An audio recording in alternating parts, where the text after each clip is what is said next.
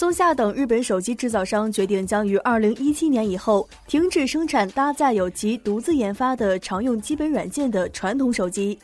由于智能手机的广泛普及仅在日本可以使用的传统型手机的研发已经开始成为了日本各大生产厂商的负担。为了削减成本今后所有终端的基本常用软件的研发标准都将与美国谷歌公司的安卓系统相统一。